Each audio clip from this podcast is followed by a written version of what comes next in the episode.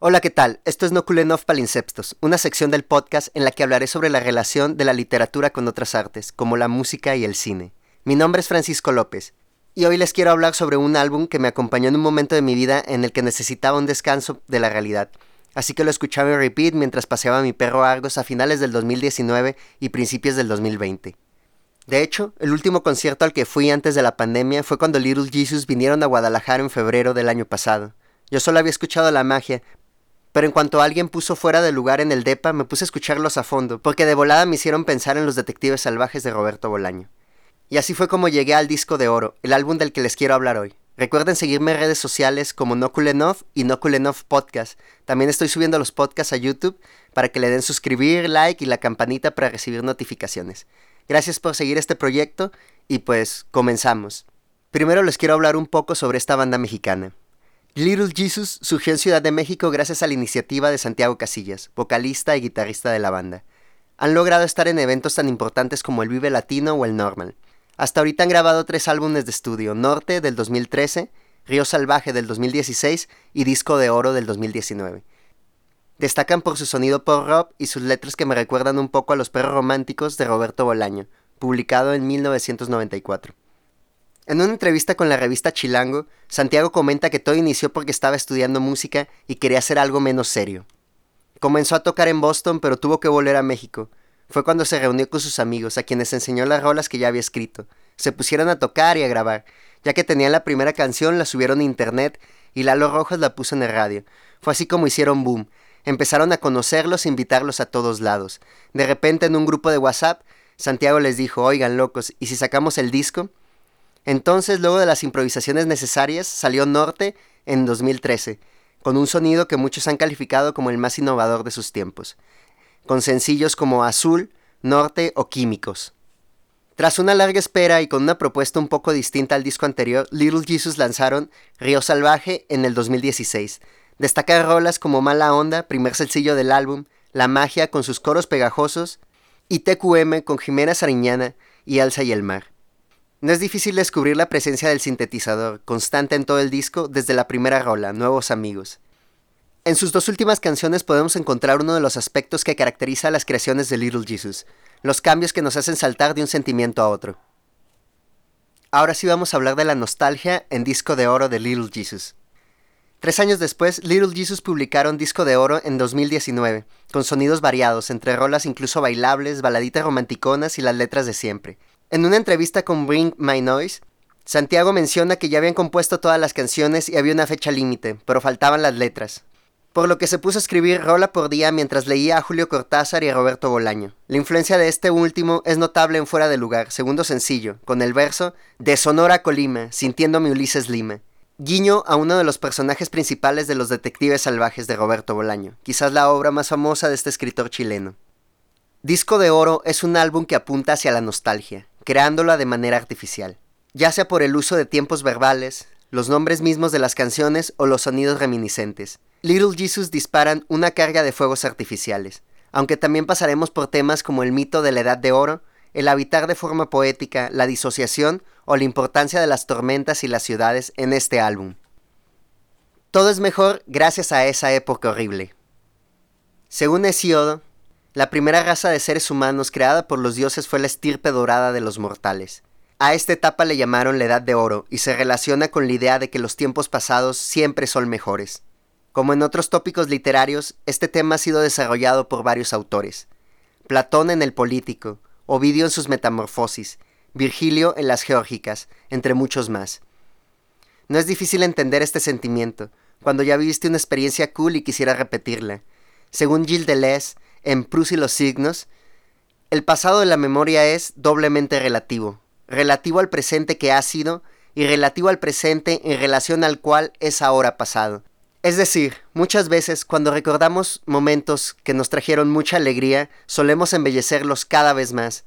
Es decir, cada vez que recordamos algo, muchas veces le agregamos un poco más de la belleza que solía tener cuando en realidad pasó. Pareciera que cada que nos servimos de un recuerdo y lo traemos a nuestra mente lo embellecemos más.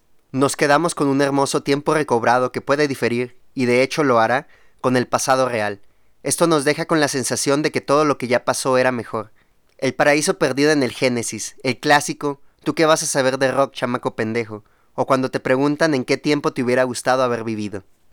Esto se relaciona directamente con la nostalgia, palabra que viene de dos vocablos griegos, nostos, que significa regreso, y algos, que significa dolor, que podríamos traducir a algo así como dolor por regresar o algo por el estilo.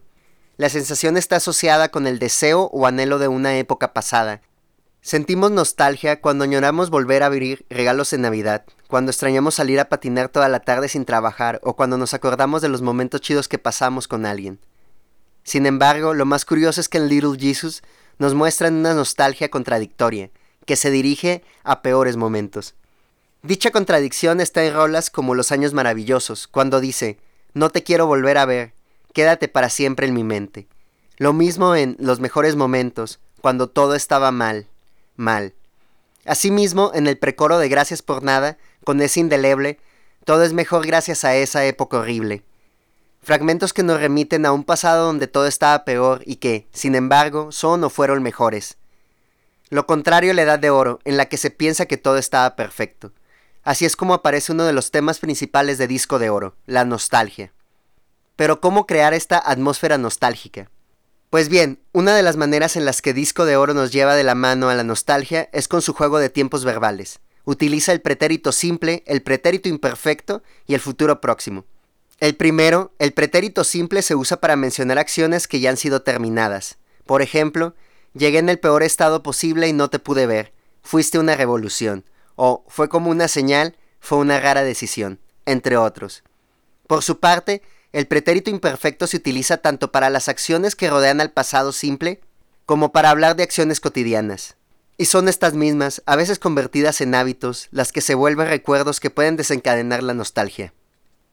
Hay ejemplos de este verbo en versos como Era muy tonto cuando yo te conocí, quería comerme el mundo y te incluía a ti. Era salvaje, pero me quedé en el viaje. Mientras que en el futuro próximo, formado por el verbo ir y la preposición a, suele funcionar con las intenciones. Lo encontramos en los remates de los versos de Un plan espectacular, donde no deja de haber invitaciones para hacer algo pronto. Vamos a vivir una aventura, vamos a cambiar nuestra forma de ser. Vamos de aquí a buscar problemas, vamos a iniciar una revolución. Otros ejemplos los encontramos en Volver al Futuro con ¿Cuánto tiempo vamos a perder? y Ahí te ves con Voy a reiniciarme, volver a empezar. Pero hay dos fragmentos en específico que me llegaron mucho. El primero está en la tercera canción de Disco de Oro, Los Ángeles, California. Nunca más nos vamos a ver a los ojos sin saber que todo lo hicimos mal, de bajada y sin frenar, algo sobrenatural, solo en las películas. Este fragmento se conecta directamente con el verso remate de En otro planeta, que cierra con todo el álbum. Dice, nunca nos vamos a volver a ver a los ojos sin sentir raro. Cabe resaltar que Roberto Bolaño también escribe Los Detectives Salvajes desde la nostalgia de su adultez, hacia la vida de un poeta de su juventud en los 70 además de que la narración en sí parte del recuerdo. Los testimonios de las diversas voces siempre desde un presente, refiriendo a lo que vivieron en el pasado los personajes principales, Arturo Velano y Ulises Lima. Solo en las películas.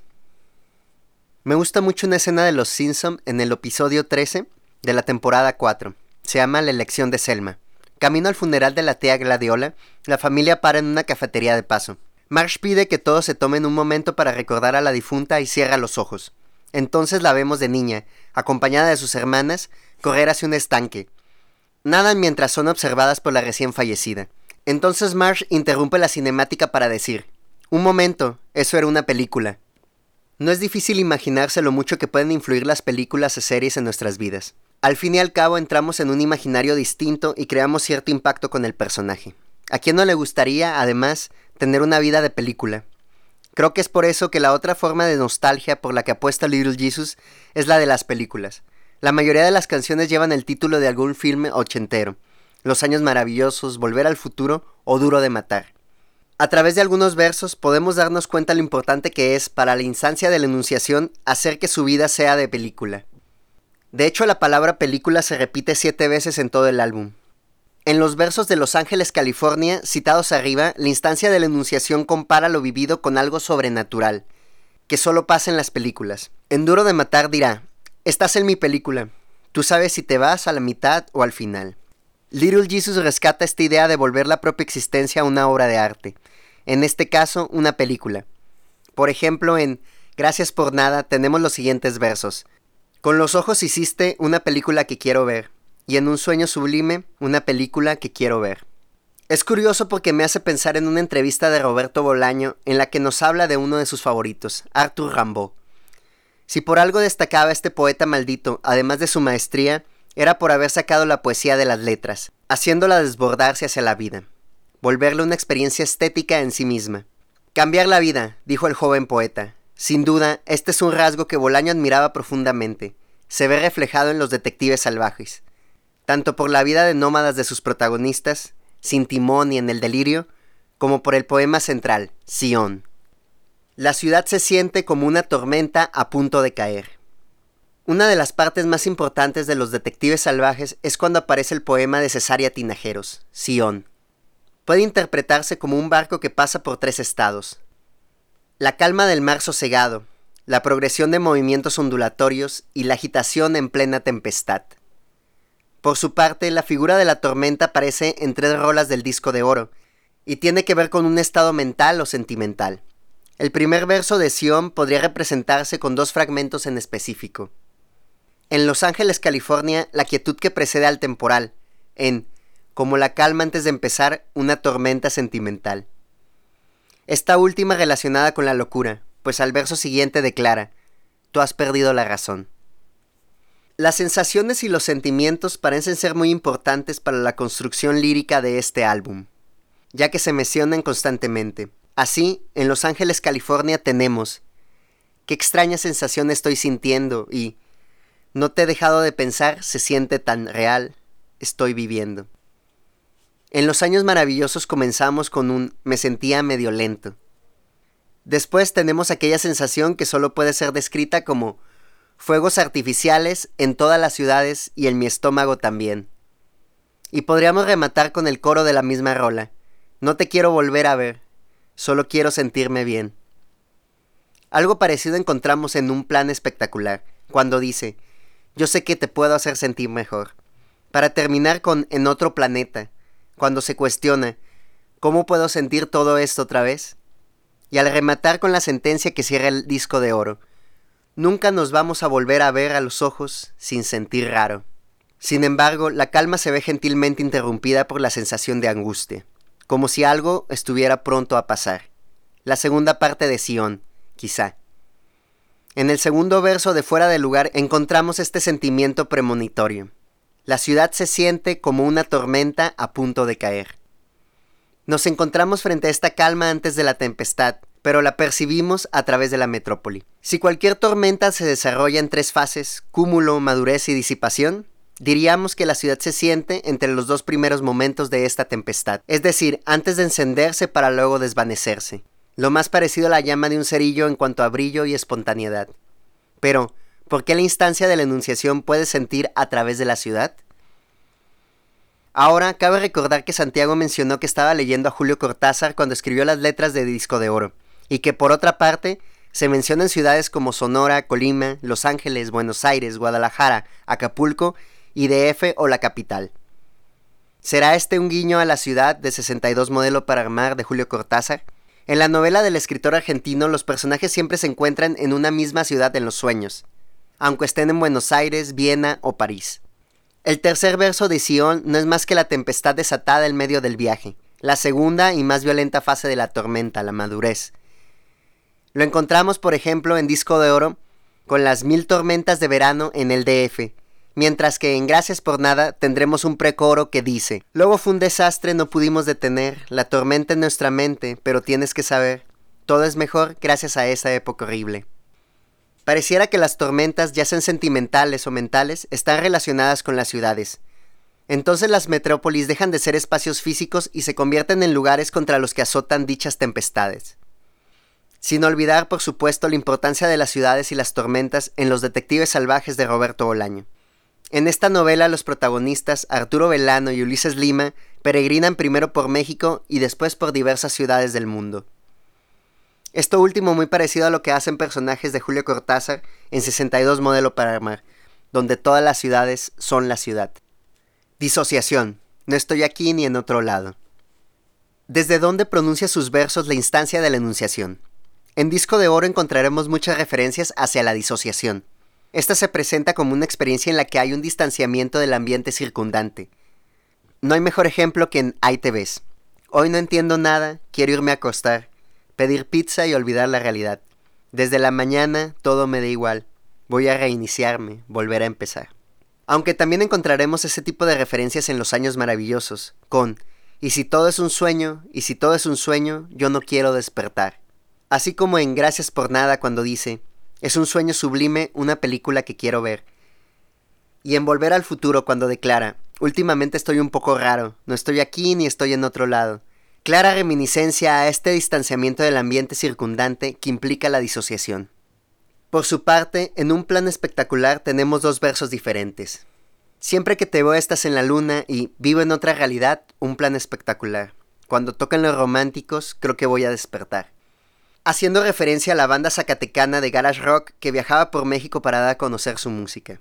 Una vida que cualquier lector de Roberto Bolaño admiraría. Incluso en una entrevista con Indie Rocks, los integrantes de Little Jesus dicen, todas las bandas deberían de tocar con los románticos de Zacatecas para entender de qué se trata el rock and roll. En conclusión, Disco de Oro de Little Jesus es una caja de fuegos artificiales, encargados de hacer estallar en nuestros estómagos la sensación de tener una nostalgia de un futuro que no pudo ser, extrañando cosas raras que ni al caso. Notoria contradicción si recordamos que la nostalgia debería dirigirse hacia el pasado. Sin embargo, no podemos saber si ese momento que anhelamos ya sucedió, está pasando o va a realizarse en un futuro próximo.